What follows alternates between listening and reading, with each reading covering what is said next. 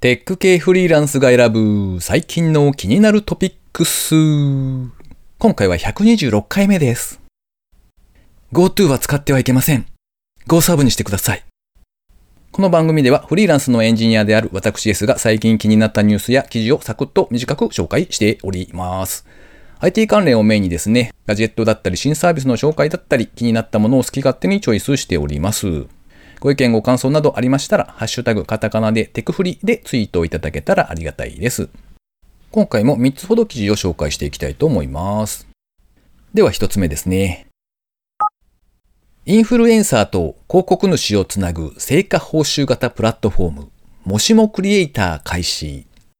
株式会社もしもはインフルエンサーと広告主をつなぐ成果報酬型のプラットフォーム、もしもクリエイターを7月10日から開始したそうです。アフィリエイトの仕組みを活用してインフルエンサーが自ら好きな広告案件を選ぶと。そして成果につなげることができるプラットフォームになっているということだそうですね。インフルエンサー側は登録利用料は無料。SNS にアフィリエイト広告を掲載して成果条件を満たした場合に報酬が発生すると。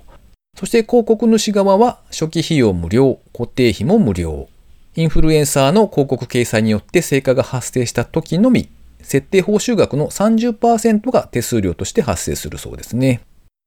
かなり著名なインフルエンサーだけが参加できるみたいなやつはたまに見たりするんですけど、おこれは誰でも使えるのかなと思ってですね、ちょっと登録をしてみました。そしてその結果ですね、あれこれただのアフィリエイトサイトじゃんってなりましたとさ。まあ一応ですね、検索条件として SNS や YouTube に注力しているプロモーションとかそういうのがありましてですね、自分がまあ使っている SNS で、えー紹介するみたいなことができるっぽいですね。まああれですね、切り口を変えて伝えるっていうのは大事かもしれないですね。完全に僕の場合はですね、なんか、インフルエンサーになりたいぜ、みたいな感覚はちょっとあったので、なんとなくこう、わあ、完全に釣られたわーっていう感じがあって、えーちょっと悔しかったので、このもしもクリエイター自体のですね、紹介リンクをショーノートの方に貼っておきます。ここからどなたかが登録するっていう流れになるとですね、なんか1000円ぐらいもらえるらしいですよ。まああれですね、なんというか、アフィリエイトの仕組みっていうのは、こう、人間の金銭欲をですね、うまいこと利用したドロドロ感みたいなものがあってですね、個人的にはあんまり好きじゃないんですけど、まあそういう割にはですね、ちょくちょくと使わせていただいているので、なんか完全に踊らされている気もしますね。ちなみにですね、アフィリエイトサイトって結構使ってみると、社会の裏側みたいなのが垣間見えて面白いですよ。ということで、試しに覗いてみるのはおすすめです。今回ちょっと見ていて仕入れたネタとしてはですね、見つけたのが SES 営業代行の副業っていうのを募集しておりました。エンジニアさんをですね、こう紹介するんですよ。で、そうして、そのエンジニアさんがその紹介先の関係する現場で働くことになるわけですよね。契約するという形で。そうなった場合には、え会社が取る取り分の40%ぐらいが自分に報酬としてもらえるんだそうですよ。まあ、仮にエンジニアさんのこう売上というか月の支払い額が60万ぐらいだったとするじゃないですか。で、間に入ってるその会社が例えば10%ぐらい抜いていたとしますよね。そうすると月に6万円ぐらいになるわけですが、それに40%をかけると2万4千円。これが自分の手元に入ってくるという流れですね。しかもですよ。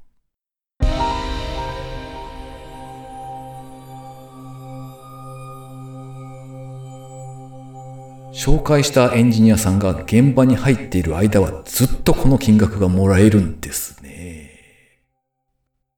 いやー、そら SES のですね、多重請負とか、ああいうやつがなくならないわけですよ。さて、気を取り直しまして、次の記事紹介したいと思います。ファッション販売員マッチングサービスメッシュウェル。2020年9月開業のララポート愛知統合へ導入が決定。2020年の9月14日開業予定のですね、三井ショッピングパークララポート愛知統合っていうモールがあるんですね。お、割と近いじゃんっていう場所にあるんですけれども、まあそこにですね、このメッシュウェルという仕組みが導入されたんだそうです。人員不足に悩む小売店と、それから隙間時間でファッション販売の仕事を請け負うというフリーランス販売員さんですね。その両者のマッチングを行うプラットフォームだそうです。ララポート愛知統合は店舗数が全202店あるそうで、地域最大規模となるショッピングモールだそうですね。で、郊外型のショッピングモールは平日と休日、それから時間帯によってもですね、来店者の変動が大きいため、効率的な販売員の確保、配置が課題になっているんだそうですね。まあ、そんなわけで、ファッション販売員に特化したマッチングプラットフォームのメッシュウェルを導入すると、まあ、ピーク時にですね、即戦力となる販売員を柔軟に追加することができるっていう形ですね。まあ、なんかこういった形のですね、都合のいいタイミングだけ働けるみたいな潮流というか流れはあるような気がしますよね。で、まあちょっとゲスなんですけど、気になるのは、実際の時間単価ってどれぐらいなんだろうなっていうのが気になりまして、いくつか記事を見てたんですけども、まあ、参考例というか、事例として書かれていたのがですね、170時間ほど入って月50万円を超えたみたいな感じで書かれてたんですよ。で、計算すると多分3000円弱ぐらいですかね。なので、あ、割と健全な数字だなと思ってちょっと安心した次第ですね。では最後ですね。水野の新スニーカー、ジャンプ力がおかしい。ギズモードジャパンさんで掲載されていた記事ですね。水野株式会社は、水野史上最高の反発性を実現したシューズ用高反発ソール素材。ソールはあのあれですね、靴のソールですね。水のエナジーを新たに開発。コンセプトモデルザ・水のエナジーは税別価格2万5千円で2000足のみ限定販売ということだそうですね。まあ、靴のソールの素材でですね、すごい反発力を持ったものを開発したっていう記事なんですが、プロモーション動画を見ているとですね、すごいジャンプしてて、なんかジャンピングシューズ履いてるみたいなんですよ。すげえと思って見ておりました。あの、靴のデザイン的にというか、その靴底のデザインがですね、なんか、見た感じ、なんて言うんですかね、あの、筋子っぽいんですよね。あの、たらこが集まったみたいなあの筋子ってあるじゃないですか。ああいうつぶつぶ感のある、こう、好みが分かれそうなデザインなんですけど、普段使いにはちょっと履きづらそうですけど、試しにちょっと使ってみたいなっていう感じですよね。なんかあれですよね、駅伝とかなんかでも靴が話題になってましたけど、なんかこう、競技で使っていい道具はどこまでかっていうのはなかなか難しい気がしますよね。本来はあれじゃないですか。人間が努力して自分の体を鍛え、その運動能力を競うというまあ、そこにこのスポーツの美しさみたいなものがあると思うんですけど、まあ、そこへですね、例えば、砲丸投げの選手の方がですよ、腕になんかこう、ごっついギアというか、何かをつけて、こう、会場に出てきたらですね、おいおいって怒られそうですけど、でも考えてみるとですよ、走る系のスポーツで靴だけは、なんか当たり前としてこう皆さん捉えているじゃないですか。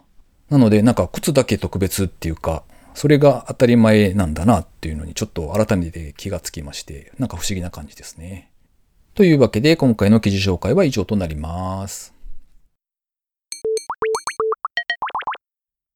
続きまして番組に寄せられたコメントコーナーですね。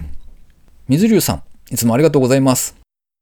123回拝聴完了。空飛ぶ車、バックトゥザフューチャー2のデロリアンみたいになったら楽しそうだな運転が怖そうだけど、時計自分も最近はつけてないな。スマートウォッチは便利なのかな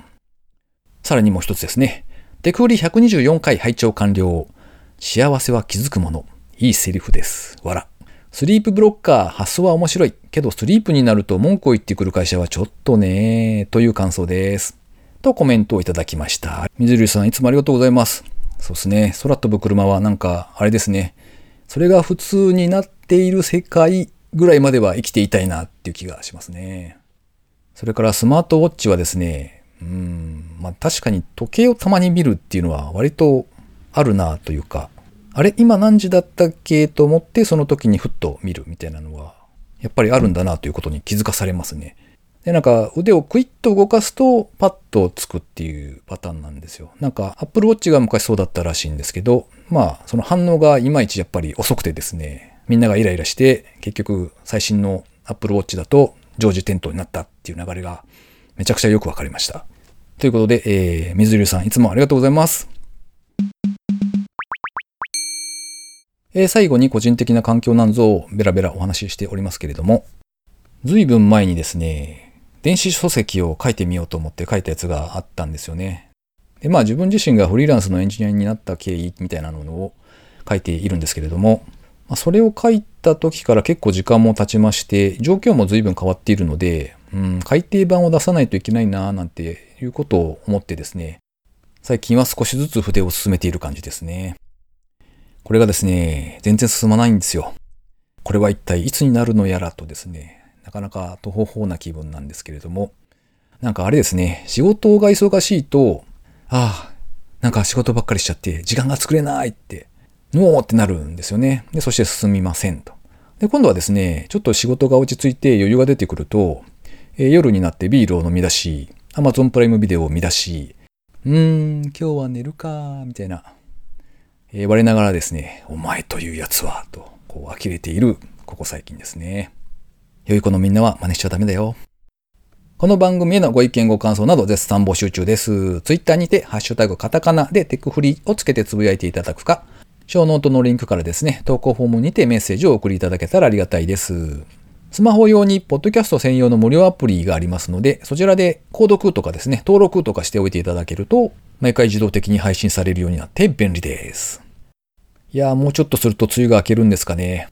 待ち遠しい気もするんですが、開けたら開けたで暑いってなるんでしょうね。いやリモートワークでこうご自宅で仕事をされてる方もまだいらっしゃると思うんですが、一日中エアコンをつけるのもな、うん、みたいなのはやっぱりあるので、うん、皆さんどうされるんでしょうね。こんな風にして仕事してますとかあったらですね、お知らせいただけたら嬉しいです。